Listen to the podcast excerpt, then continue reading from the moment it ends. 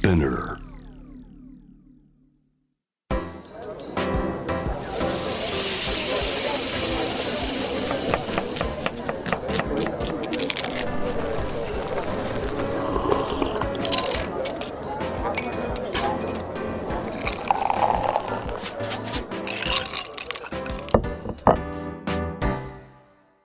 アジナ副音声Voice of Food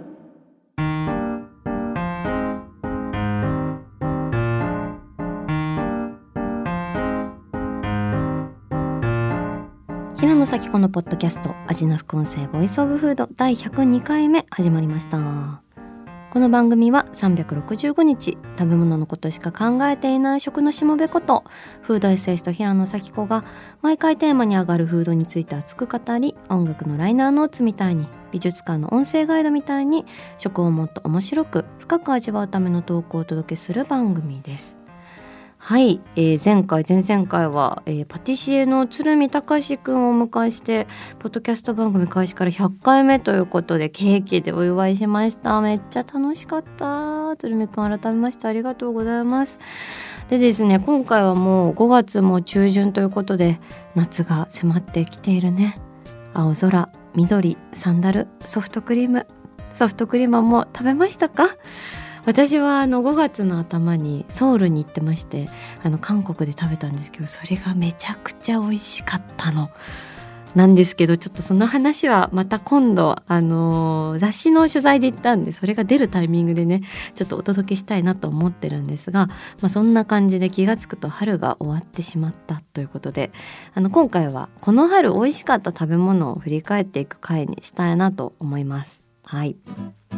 で今年の春はねなんだか知らないけどカップヌードルトムヤムクン味にハマってました。はい季節感ゼロです。すいません。あれ美味しいんですよね。別に常食してるってほどではなくてあの最後に食べてから数年は経ってたんですけどあ私あの海外に行く時に飛行機でカップ麺を食べるのが好きっていう話をしたことがある気がするんですけど、まあ、それがなかったからあんまり買ってなくてでもこの春なぜかトムヤムくんさんとコンビニでふと目が合いましてあの買って帰ったところやっぱめっちゃ美味しいなってなりました。はい。2014年誕生エスニックシリーズトムヤムくんヌードル。やっぱあれ香りだよね。え食べたことあるかな？みんなそんな意外とない？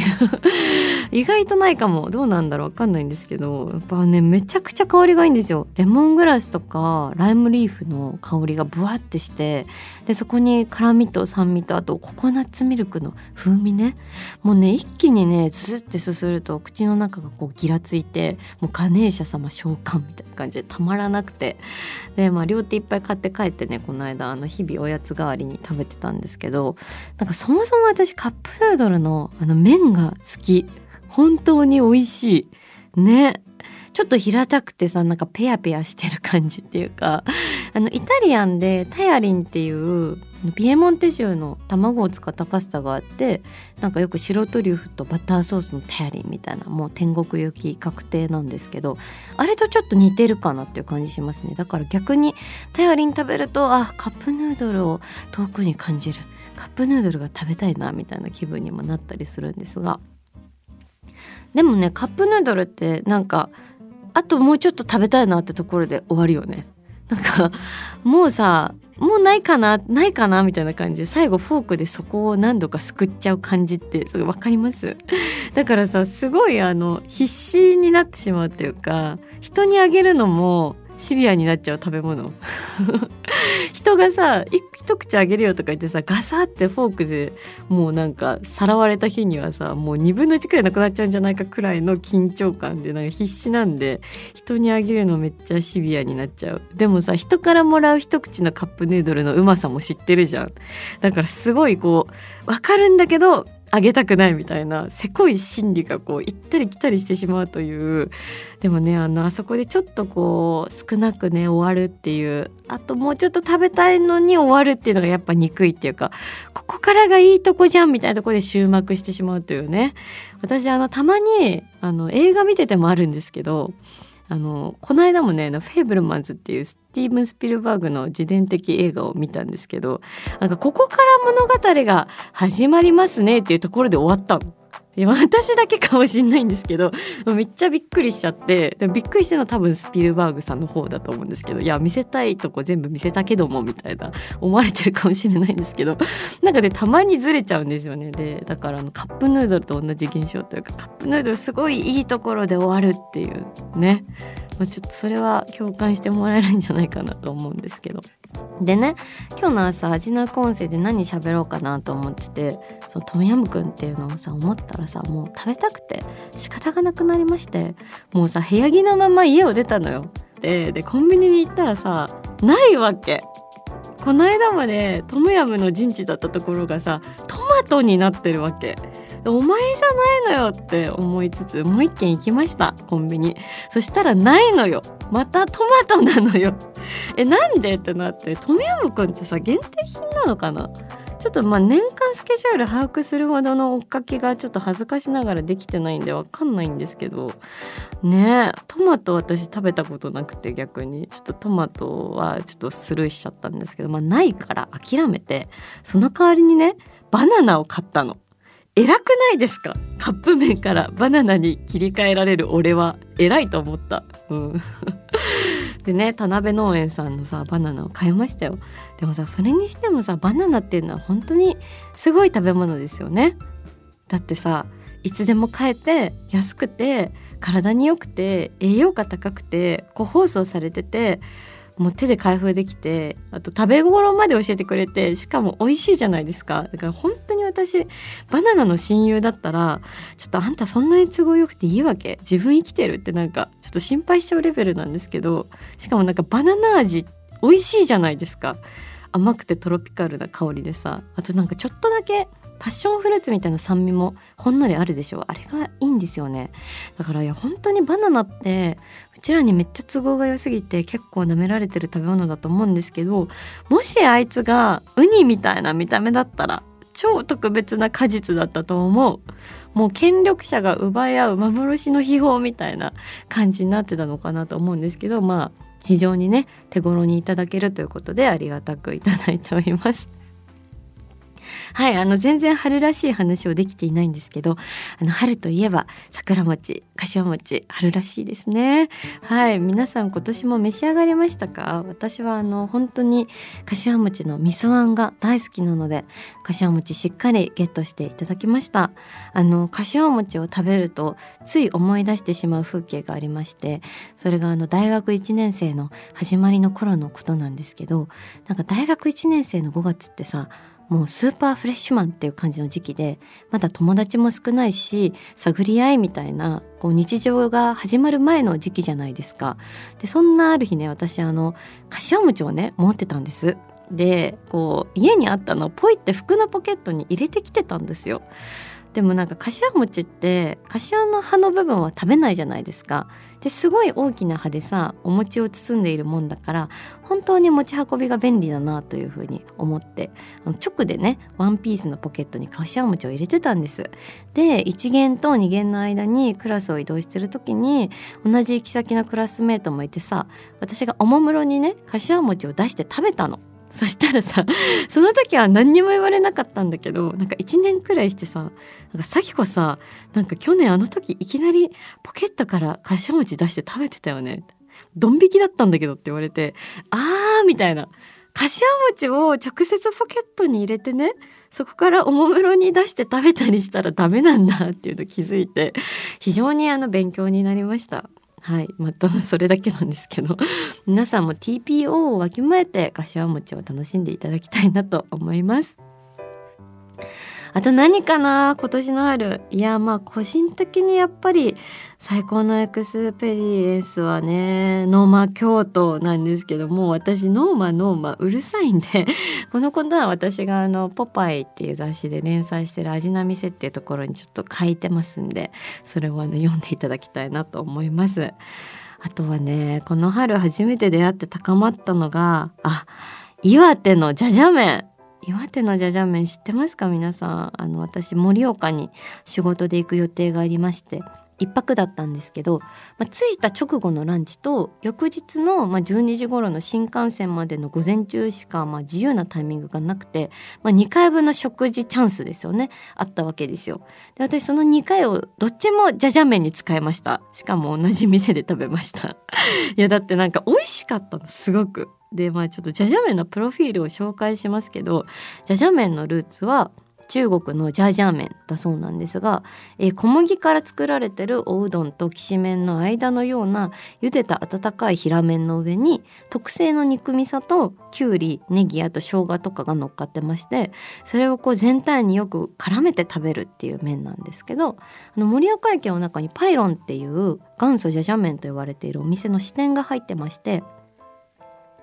私はそこに行ったんですけどパイロンは、えー、創業者の高階寛章さん。かっこいい名前ですね。があの第二次世界大戦時に旧満州で食べたジャージャー麺をもとに盛岡に引き上げてから盛岡の人の味に合わせるようにしてアレンジしたのが始まりだそうです。で並んだよ。混んでました。支店ジャージャー麺パイロン。でねジャージャー麺一つお願いしますってこうようやく席について頼んだらですねあのお店のおば様にですね「チータンタンは?」って言われたんですね。で「はいわからない」ってなったんですけど あのお店の方優しくてちゃんと説明してくださったんですけどなんかチータンタンっていうのはなんか卵スープのことでなんかこうじゃじゃ麺を食べ終える最後の一口の麺と具を残しておいてくださいって言われてで卓上にたくさん卵が並んでるんですけどその生卵を割り入れてほぐしたらお店の方がそこにお湯と肉味噌を追加してくれてでそれが卵スープになって戻ってくる。るっていうアトラクションがあって何その第2章最高じゃんっていう風になったんですけど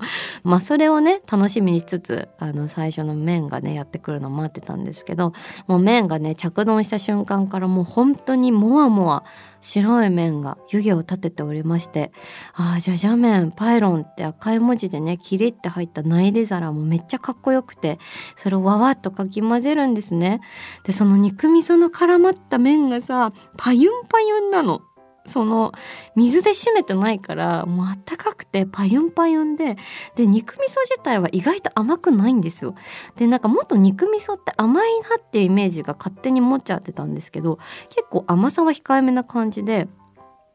でそこにすりおろしの生姜もたっぷり添えられてるんでこう意外とこうパユンパユンの中に キリッとした瞬間があってすっごいかっこいいんですよね。でこれなんかこの感じ知ってんなと思って食べながら浮かび上がってきたのが安西先生ね。スラムダンクの安西先生がいたんですよ。あのタプタプボディと仏のような優しさに見えて実は奥に潜んだ厳しさその一言でピリッと世界を支配するオーラそして最後のチータンタンの包容力いやー勝負はすでに決まっておりました名称ここにあり参りましたですよっていう感じで私はあのお店を去りましてでまた次の日にそこにやってきてしまったということで あの本当に美味しかったので是非盛岡にお越しの際はじゃじゃ麺食べてみてください。あとね盛岡といえば三大麺えーと、冷麺とあとわんこそばですよね。まだちょっとそのどちらもやれてないんで私もまた次は是非行ってみたいなと思います。ちなみになんか盛岡はねあのニューヨーク・タイムズが選ぶ今年行くべき世界の旅行先で2位に選ばれてるらしいよ。ねすごいですよねまさか盛岡がそんな世界から注目されてるなんか素晴らしい街だっていうの私は知らなかったんですけれども確かにわかる気がするな。だって電車もすごい海外の方がいらっしゃってすごい満席だったもん。みんな何見に行くんだろうね盛岡で。ちょっと私はもう限られた1泊2日の中でジャージャー麺にかける2を使ってしまったんで全然他の仕事以外のもので何も見てないんですけど。ちょっと今度改めてはい盛岡のんびり旅をしてみたいなと思います。いやあとなんだろうね春に食べた美味しいもの。いや今年もたけのこも美味しかったしと花山椒もいただきました。花山椒ね。初めて食べた時はあ爽やかってこの食べ物のためにある言葉なんだなって思いました。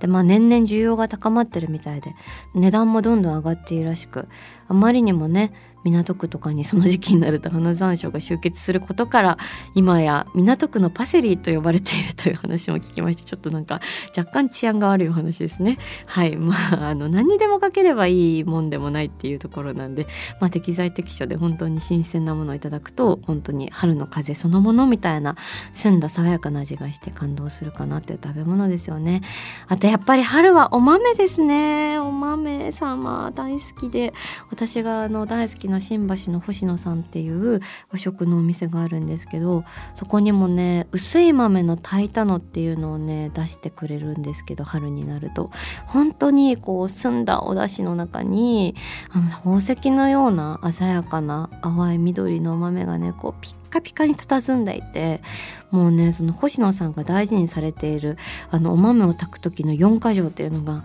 あるんですけど、えー、その1つ目がまず美しい色であること。そしてシワが出ないこと。それから皮が柔らかいこと。そして香りが良いこと。えー、それらを全て成り立たせることの難しさと毎年向き合い続けて11年だって。ねようやくあの去年ぐらいから理想の形になっていきましたっていうふうにおっしゃっていて平野は心で泣きました。はい。や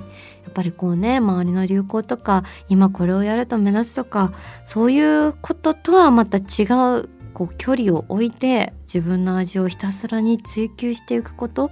そこに10年とか時間がかかっても毎年ちょっとでも良くなっていきたいっていう心持ちで季節の食材と向き合い続けること。震えますね。かっこいいなと思いました。はい。味な副音声ボイスオブフード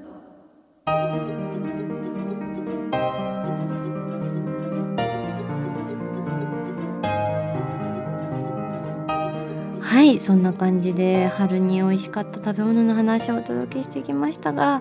やっぱ春はいいですよね。もうちょっと私は花粉があの邪魔してくるんでちょっと最初の立ち上がりは結構厳しめではあるんですけどこう花粉が収まったあたりからねこうジャスミンの香りとかがねこう街を歩いてる時にブワってこう香ってきてそれがたまらないですよね。なんか私あの銀ウォークって言って銀だこを食べながら歩くのが好きって話の時時にあの春はあのジャスミンの香りがソースとペアリングしてそれもまたよしみたいな。でも金木犀の香りの方が好きだみたいなことを話してたと思うんですけどやっぱねこの時期のこのジャスミンだとか花の香りがね漂ってる時期はねアイスクリーム食べながら歩いたりするの本当に気持ちいいんですよね。今年はあのマスクも外して外歩けるっていうところもあるので花の香りとともにアイスを食べながら皆さん良きお散歩だったりとかピクニックだったりとかで春から夏への時間をね引き続き楽しめますようにというふうに思ってます。はいそして引き続きアジナフレンズたちの好きな食べ物のメッセージも募集中です。この春食べた美味しかったものこの夏食べたいあの味などぜひエピソードを送っていただけたら嬉しいです。メッセージを紹介された方には番組オリジナルステッカーをプレゼントします。メッセージは味の副音声のインスタグラムをチェックして送ってください。そして味の副音声は毎週月曜日に配信しています。さらに JWAVE のラジオでもお聞きいただけます。毎週金曜日深夜12時30分から FM81.3JWAVE こちらもぜひチェックしてください。平野咲子が届ける味の副音声ボイスオブフード。次回も食べ物への愛を声にしてお届けしていきます。あーお腹すいた。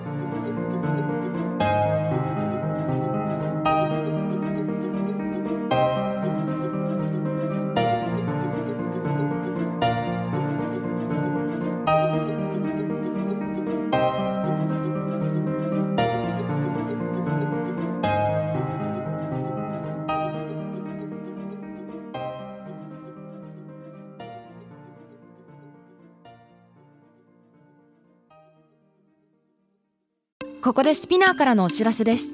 SPINEAR では企業やブランドの魅力やストーリーをポッドキャストとして制作配信するお手伝いをしております。